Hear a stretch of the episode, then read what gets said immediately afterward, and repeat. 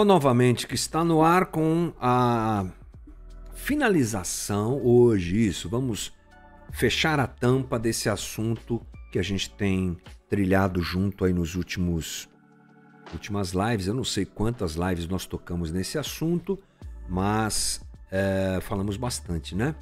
Então vamos lá. Novamente de hoje a gente encerra essa conversa tão legal. Eu achei bem legal. Deixa eu só achar uh, aqui, aqui, pronto. Deixa eu só achar aqui e já jogar na tela aquele material que a gente usa para que você acompanhe cada vez melhor o que a gente fala aqui. Então esse é o tema da nossa live e do nosso novamente nos últimos dias, os excluídos. Gente, nós rodamos, hein? Fala sério. Olha só, aqui só os tópicos mais é, tópicos principais que foram divididos em subtópicos, né? Israel e os excluídos. Rapaz, nós falamos muito sobre isso. Jesus e os excluídos, a igreja e os excluídos.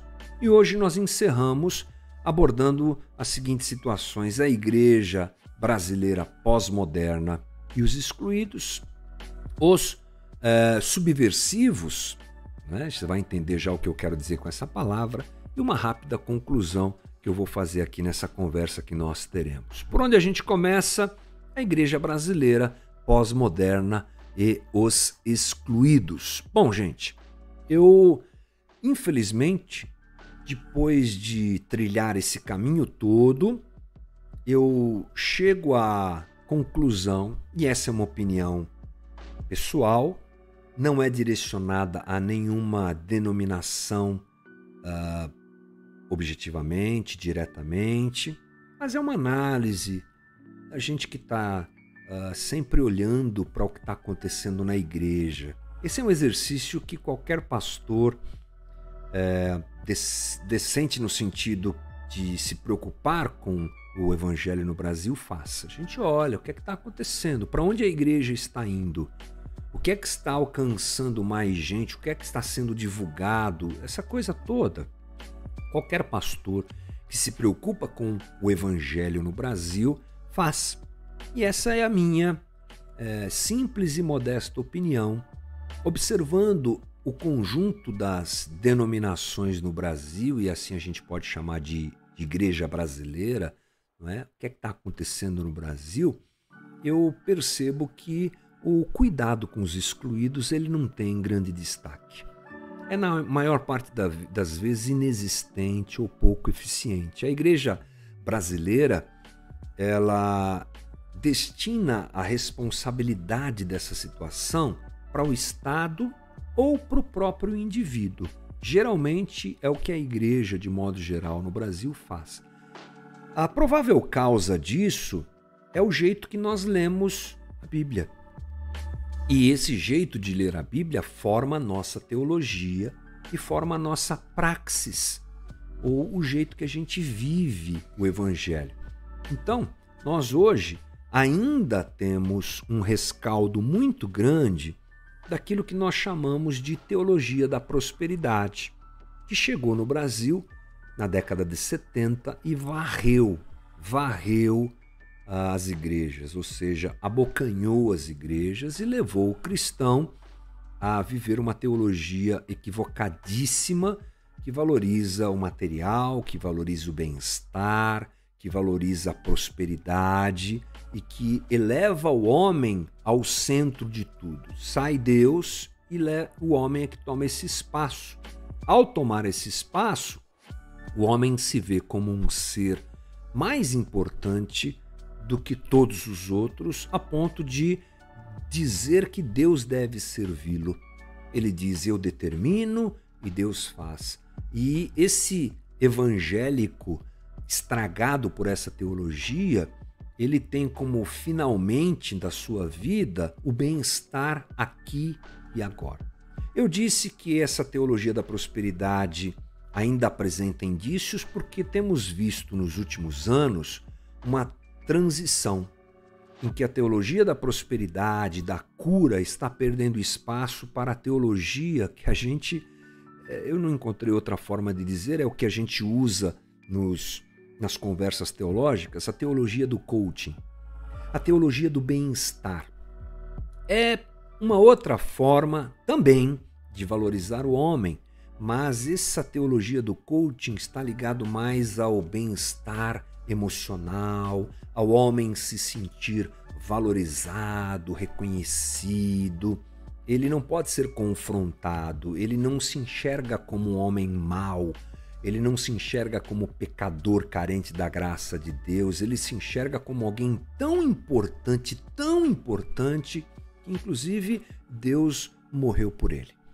Né? Então há uma inversão de prioridades aí, o homem continua sendo elevado à condição de ser o mais importante em tudo isso. Ele é colocado em primeiro lugar. Essa deformidade teológica, tanto a teologia da prosperidade quanto a teologia do coach e outras mais, é, ela causa um mal muito grande porque ela inverte os papéis e ela coloca o homem como protagonista eu vou ler uma coisa para vocês aqui que foi publicado pela revista Época.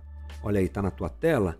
Em 2013, que diz assim: Uma das explicações para o crescimento do protestantismo no, no país é que enquanto o catolicismo ainda prega um olhar conservador de vida após a morte, em vez de riquezas terrenas, para o evangélico, especialmente o neopentecostal, ser próspero é uma vitória.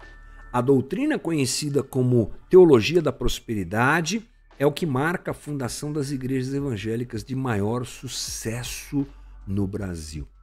Então, quando esse pensamento de vida agora, próspera, feliz, realizada e satisfeita é para nós o sinal de que Deus está nos abençoando, nós estamos indo contra o próprio texto bíblico.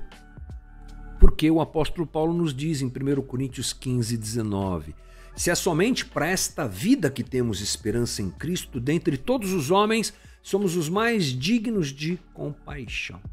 Evangelho não deve ser visto como uma ferramenta de bem-estar para esses dias. Sim, Deus abençoa. Calma lá. Sim, Deus é misericordioso.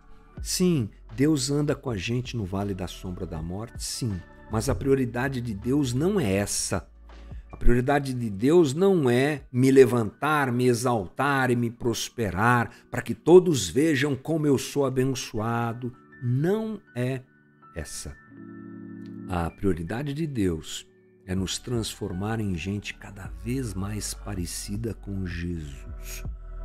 E às vezes isso acontece em meio ao sofrimento, em meio à dor, em meio à pobreza, em meio a todo tipo de situação, e é aí que nós respondemos a essa vocação, essa convocação divina de sermos parecidos com Jesus, como Paulo nos diz lá em Filipenses com Jesus em todo e qualquer momento, como eu disse lá em Filipenses 4:13 é o que o apóstolo Paulo fala, né?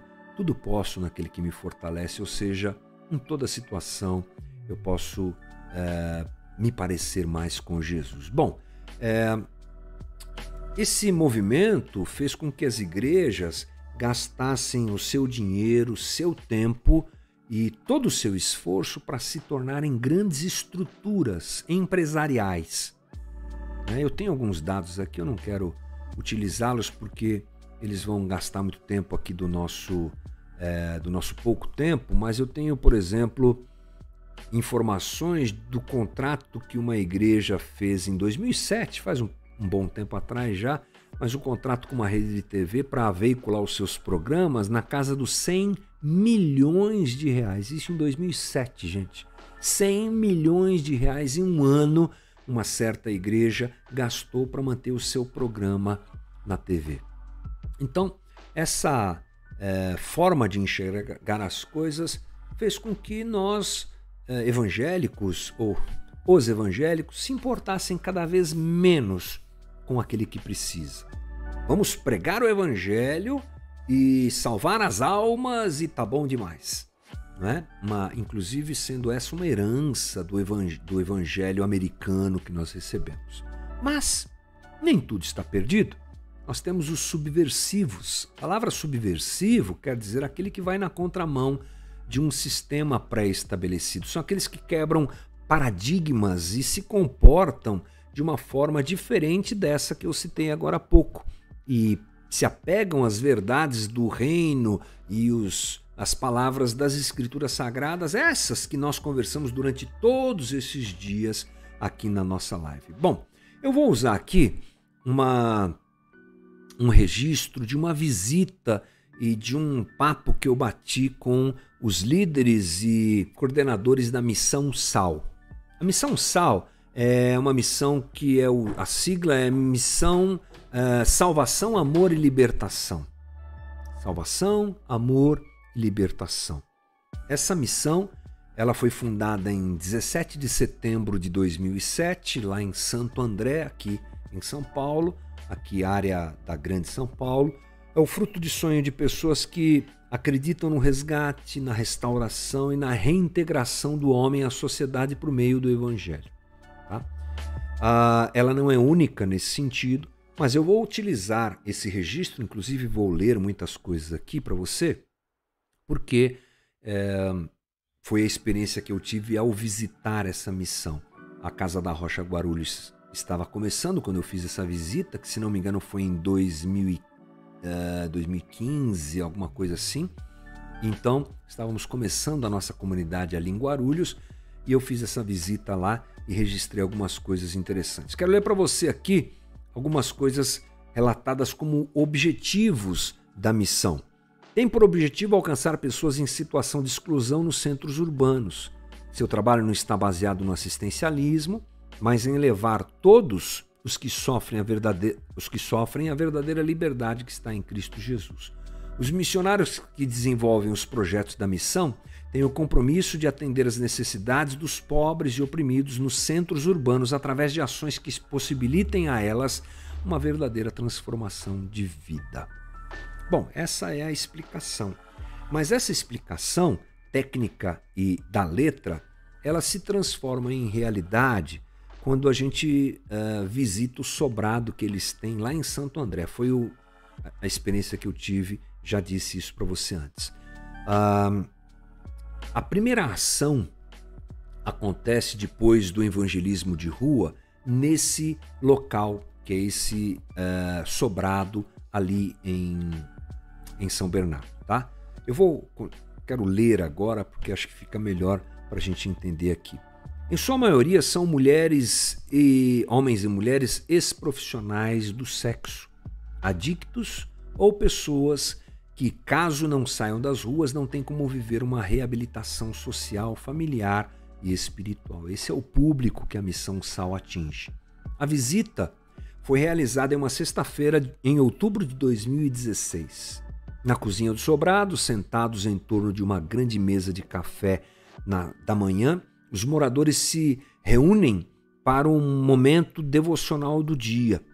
Paulo Capelletti, pastor e secretário-geral da missão, compartilha um versículo do livro de Provérbios e pede a opinião de todos. Cada um fala o que entende. Não há cobrança nenhuma.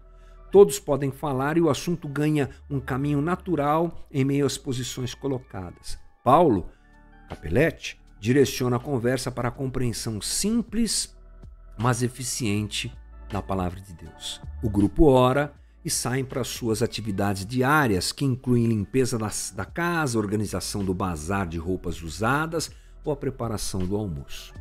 Eu tive uma conversa com Rovani, ou Rovani, 14, é, perdão, 41 anos, que há 12 havia sido recebido naquela época lá na missão e hoje, uh, naquela época, voluntário da estrutura da missão e ele demonstra claramente o perfil das pessoas que são atendidas pela missão Sal.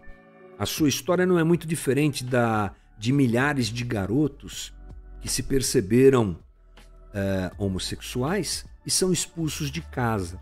Porém, basta um olhar mais próximo para perceber a tragédia que individualmente recai sobre seu testemunho e, e que foi interrompida e transformada por seu contato com pessoas que não lhe negaram bondade e dignidade. Vou ler aqui para você como é que foi essa experiência. Aos 13 anos, em Belém do Pará, uh, diante da revolta do pai que não admitia homossexuais na família, ele é expulso de casa. Começa a vida dura uh, pelas ruas da cidade com vistas à manutenção da sua sobrevivência.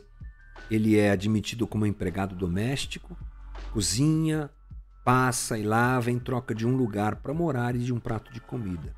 Queria o sexo e junto conheceu as drogas, que logo cedo entraram na sua vida.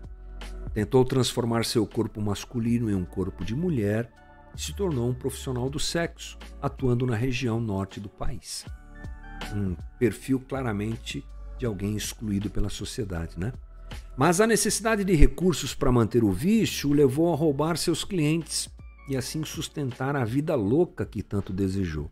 Mudou-se para Fortaleza, foi preso durante um mês junto com outros travestis e, após ser liberado, resolveu mudar-se para São Paulo. Deixa eu voltar aqui para nossa tela principal, que fica melhor para você me ver, né? Continuando. Um, sabia que os desejos que a sua natureza humana tanto buscavam eram um caminho perigoso. A AIDS fazia cada vez mais vítimas mas não queria viver de outra maneira. Seu corpo pedia sexo e drogas. Em 2001, já cansado do caminho escolhido para viver, foi informado pelos amigos de um grupo de crentes que visitava a, a região e tratava a todos com muita dignidade. Mas o contato que tivera anteriormente com a igreja não havia sido muito bom. Vou ler aqui o que ele me disse. Nenhuma igreja vai na porta levar nada para eles, entendeu? Por que falar todo mundo fala, mas ajudar nem todo mundo ajuda. Eu nunca vi crente trabalhar com travestis, porque eu nunca vi igreja trabalhar com travestis. Rovani destaca que a abordagem despida de preconceito e agressividade, que anteriormente havia experimentado em outros contatos com crentes e igrejas, foi um fator preponderante na sua aproximação para com a missão Sal. Mais uma fala dele. Falaram que tinha um pessoal da igreja que vinha, que fazia visita, que tomava água no mesmo copo, não tinha nojo deles, entendeu? Não tinha preconceito, não vinha só para orar e apontar o dedo na nossa cara, mas para ter amizade e respeito. É a transcrição de uma entrevista que eu fiz com ele. Quando perguntado a respeito do que mais lhe chamou a atenção no grupo liderado por Capelletti, diz enfaticamente o tratamento o me tratar como pessoa, como gente. Por mais que estivesse como mulher e eles como homem, homens, eles me tratavam como ser humano. A aproximação foi lenta. Rovani começou a participar de acampamentos e reuniões, nunca sendo cobrado por uma mudança imediata de vida. E o respeito com que era tratado o atraiu ainda mais. Mas a luta contra a incerteza de sair das ruas se tornou um desafio como é que eu vou viver? Profissional do sexo. Como é que eu vou viver? Eu nem conheço você. Quem me garante que você não vai me colocar na rua amanhã? No primeiro vacilo que eu tiver, você vai dizer: pronto, vai embora, não quero você aqui, tu não quer nada. É a transcrição de uma outra parte da entrevista que eu fiz com ele. A missão já dispunha de uma estrutura que deu a Rovani a possibilidade da recuperação de seus vícios e de ser gradativamente inserido na sociedade. A luta tem durado alguns anos, entre idas e vindas. Ovani tem sido transformado e hoje é um dos auxiliares mais comprometidos com o trabalho da missão.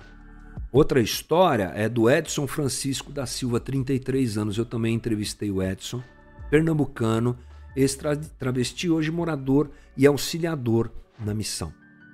Eu quero transcrever aqui uma conversa que eu tive com ele. Aliás, quero ler a transcrição.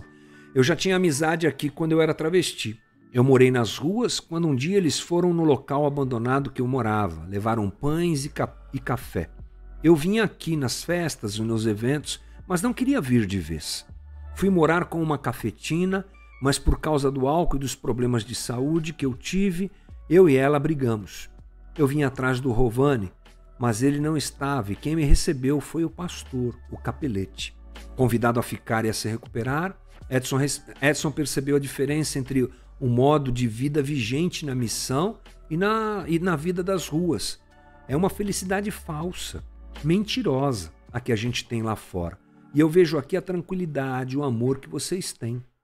Certo dia, como um batismo que aconteceu com muitos travestis, cortou o cabelo, sinalizou sua mudança de vida e Jesus Cristo se tornou seu Senhor.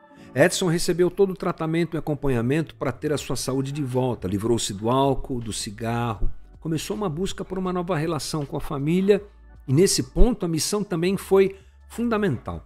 Outra transcrição aqui para você. Eu, morando aqui na região, não vi a minha família há três anos. Depois de quase um ano que eu vim morar aqui, eu fui com o pessoal da igreja. Sempre eu ia lá. Eu estava de travesti, tudo. E naquele dia estava tendo uma oração.